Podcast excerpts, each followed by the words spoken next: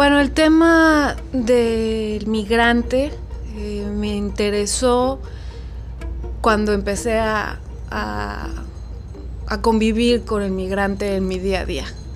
Este, yendo y viniendo de la Ciudad de México a Veracruz, eh, empezó a, dejar de ser algo que pasaba en los periódicos para convivir en, la calle eh, y ya no era del sur de Veracruz, sino estaban llegando hasta, hasta Jalapa.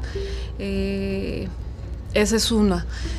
Eh, el tema del migrante comenzó a, calarme eh, cuando yo he ido y venido a Estados Unidos buscando trabajo como una especie de, migración o por supuesto más, más favorecida y con privilegios, este, y mi culpa por, por ello, pero yendo y viniendo a California, pues también vi eh, la situación migrante con otro ángulo. Trabajé para, una compañía de estas famosas, este, eh, como contractor que se dice, como traductora para Netflix. Eh, y después, tan bonito como empezó, se acabó. Y en un diciembre me quedé sin trabajo y entonces vine de regreso y de repente vivir la experiencia de una empresa transnacional de ese tamaño, estando en, Estados Unidos, como viviendo Netflix desde dentro, y luego quedándome sin trabajo y sin nada. Eh, justo el año que entró Trump, ganó Trump, me tocó toda la campaña, eh, vivirla desde Estados Unidos y ver cómo se iba dividiendo eh, la población allá, cómo tocaba al tema latino. Y pues temas eh, personales. Y las aristas de, bueno, yo voy, vengo, este, ¿qué hago con esta información? Y de repente, ok, es enero, estoy en la Ciudad de México, no tengo trabajo, tengo que volver a empezar una vez más. Es una constante, este, volver a empezar. Y entonces dije, bueno, en lo que eh, yo iba a rentar un departamento hasta, hasta marzo, se abre una convocatoria que lanza el padre Solalinde buscando voluntarios, la vi por Twitter, requería bastante papeleo y entonces dije, voy a hacer, voy a hacer esto el tema ya estaba ahí, como, como los migrantes eh, centroamericanos. Yo ya había viajado en coche a Centroamérica 10 años antes. O sea, el interés y la convivencia ya estaba ahí.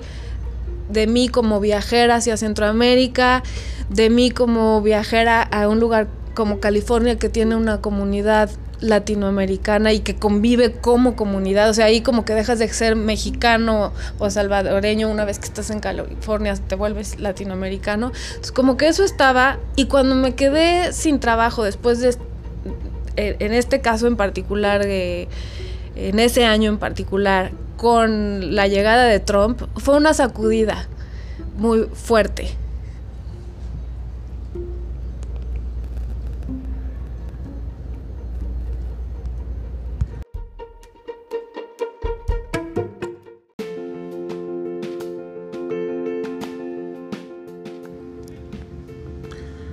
Camila Kraus, veracruzana, ejerce sistemáticamente la poesía y ha acumulado una trayectoria interesante y sólida, en la que también funge como editora. Atajos Migrantes es su libro más reciente y fue publicado por la Universidad Autónoma de Nuevo León.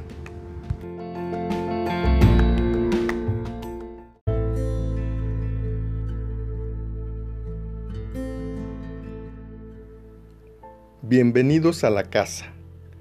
Archivos sonoros de Casa Universitaria del Libro, Universidad Autónoma de Nuevo León.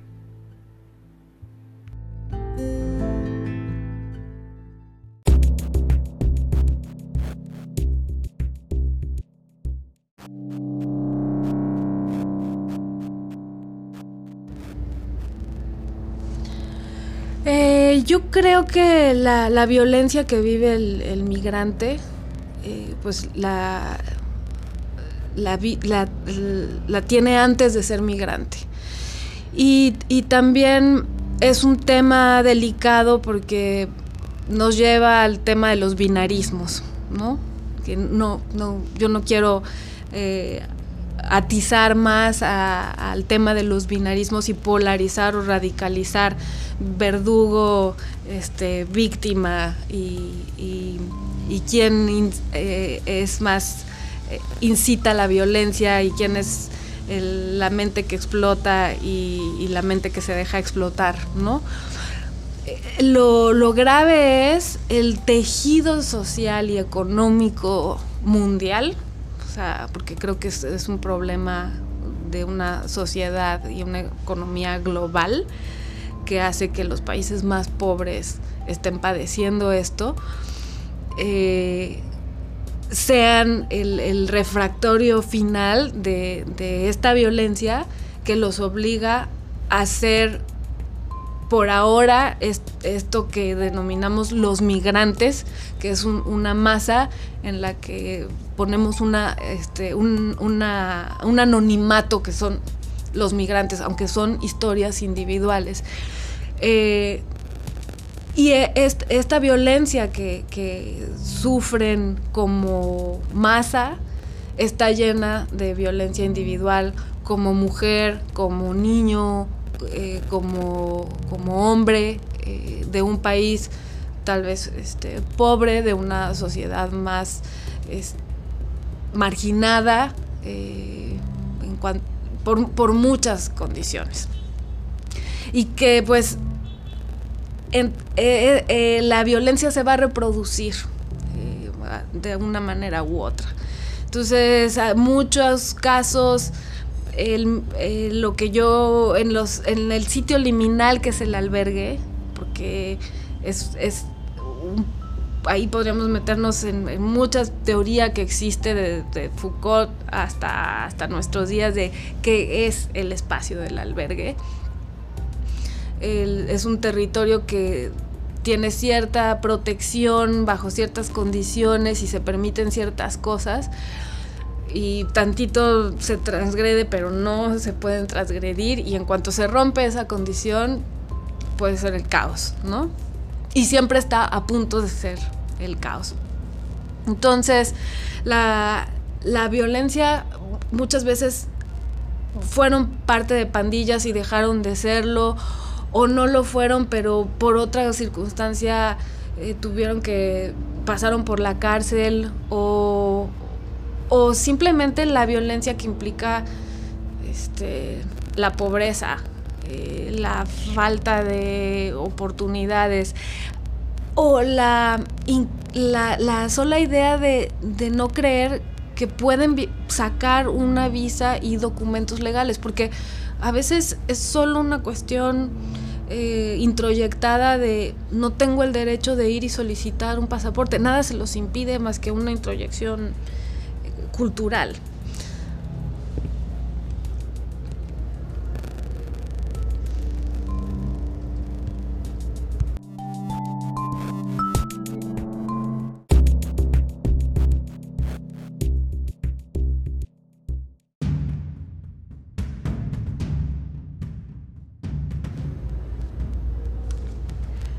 Era un reto plantearse si la migración podía ser un tema para un libro de poesía.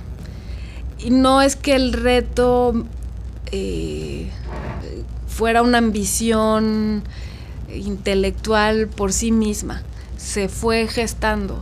O sea, yo quería hacer la experiencia de ir como voluntaria en lo que acomodaba la vida eh, y, y así se fue gestando. Intenté eh, que esto fuera un discurso tal vez de corte más racional por explicármelo yo mismo, yo misma la complejidad que, es eh, eh, el suceso migrante para quien coloniza, para quien es colonizado, para quien se puede mover, para quien está fijo Eh, y en, este proceso, con lo que yo luchaba, y bueno, me, dedico más a escribir poesía, pues era con el, lenguaje, ¿no? Eh, el lenguaje del ensayo o el lenguaje periodístico limitaba la experiencia del albergue. Y por otro lado, decir que esto podía ser poesía, pues era romantizarlo. Sin embargo, en el proceso, las voces de, estos testimonios, que no llegan a ser testimonios, sino este pequeño encuentro cara a cara con estas personas que te vas a topar tres minutos, cinco minutos, veinte minutos y que lo único que quieren a veces es alguien que los escuche, así como nos estamos escuchando tú y yo ahora, para seguir en su este, trayectoria sin saber qué viene después ni, ni a dónde vas tú. Creo que era lo más poético. Eh, una oralidad, oralidad perdón, muy, muy poderosa que creo que a veces se pierde de vista en medio de toda otra cosa tecnologizada que estamos viviendo mm, y que, creo que es parte de lo que han sido la, la historia de las migraciones y la historia de la humanidad, que es encontrarse y contarte de dónde vengo a dónde voy.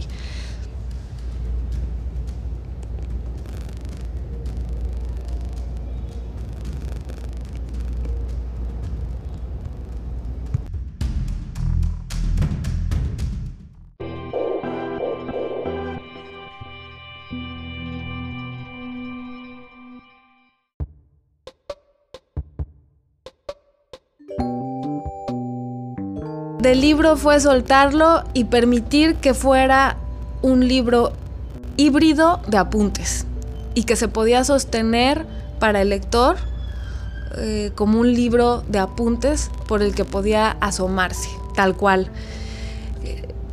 no sabía si, si, esta apuesta iba a ser posible. Eh, afortunadamente la Universidad Autónoma de Nuevo León lo vio como posible y lo editó y quedó impecable y hermosamente editado. Yo había, tal cual como, como aparece, eh, están la mayoría de mis apuntes en papelitos y en un par de libretas. Quité algunos porque era redundante y lo que parecía importante era mantener esta noción de fragmentariedad de las voces de los personajes que se repiten los nombres Chepín, las edades, eh, por ejemplo, o ciertos eh, motes o ciertas onomatopeyas. Eh, las citas de otras cosas que yo voy leyendo e incluyo en el cuaderno cosas a las que me refiero a mí misma como tipo diario, pero no es un diario propiamente. Y entonces este cuaderno de apuntes sobre esta visita al albergue se queda para el lector.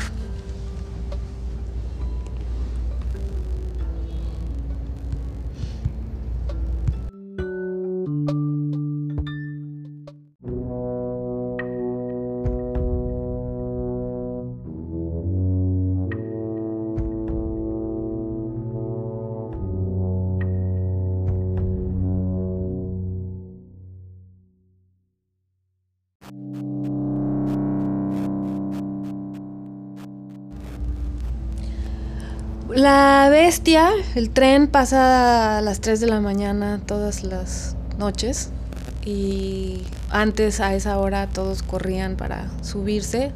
Los operativos han sido tan eh, contundentes, agresivos desde Estados Unidos presionando a México que ahora ya no viajan en, el tren, eh, viajan a la orilla de la, caminando a la orilla de las vías.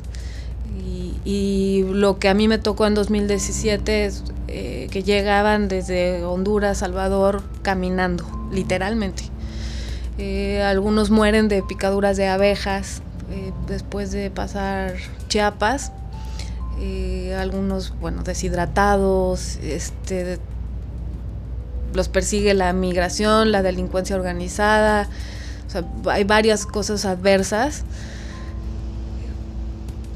El tren como tal ya no es tan fácil de abordar porque la presión que ha puesto Estados Unidos es, no más migración y, pues México ha sido completamente obediente y sometido ante, ante eso, entonces no hay manera ya de subir al, tren, está completamente eh, vigilado. Eh, Solalinde, el migrante y el Ixtepec. Una de las imágenes más fuertes para mí ahí es que se celebraban los 10 años de la fundación del albergue.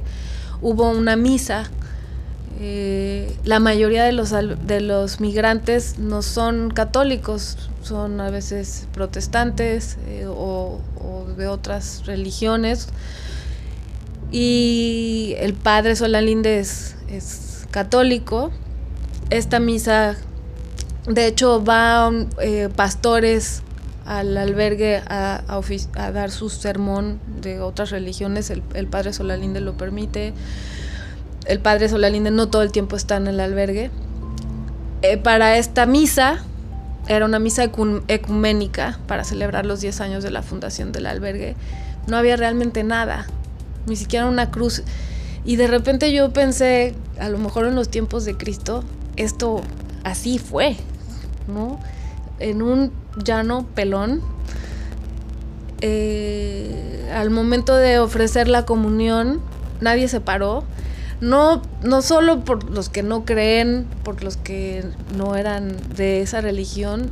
El padre dijo, hermanos, para comulgar solo hay que ser pecador por el nivel de contrición y de pena o de las cosas que vengan cargando, creo que dijo eso.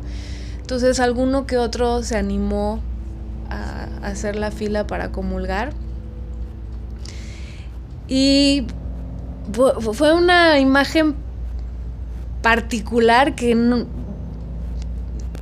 que todavía no alcanzo a, a, a poder reelaborar y, y que el padre siendo padre, de repente estaba, no había mayores adornos, no había cruz, no había mayores este, atuendos, eh, y era una misa ecuménica. Eh, y creo que era un esfuerzo que desde su, desde su fe y con todo lo controversial que puede hacer el padre Solalinde, una apuesta que pues él llevaba haciendo años por ayudar a esta gente a darle comida, ropa limpia y a lo mejor un trabajo, enseñarle un oficio, porque tal vez ni siquiera van a llegar a, a donde creían que iban a llegar. Y creo que es una imagen poderosa.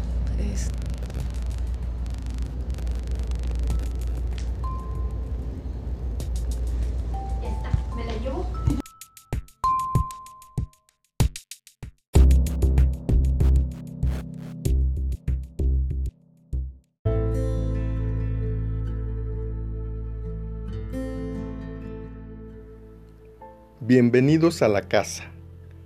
Archivos sonoros de Casa Universitaria del Libro, Universidad Autónoma de Nuevo León.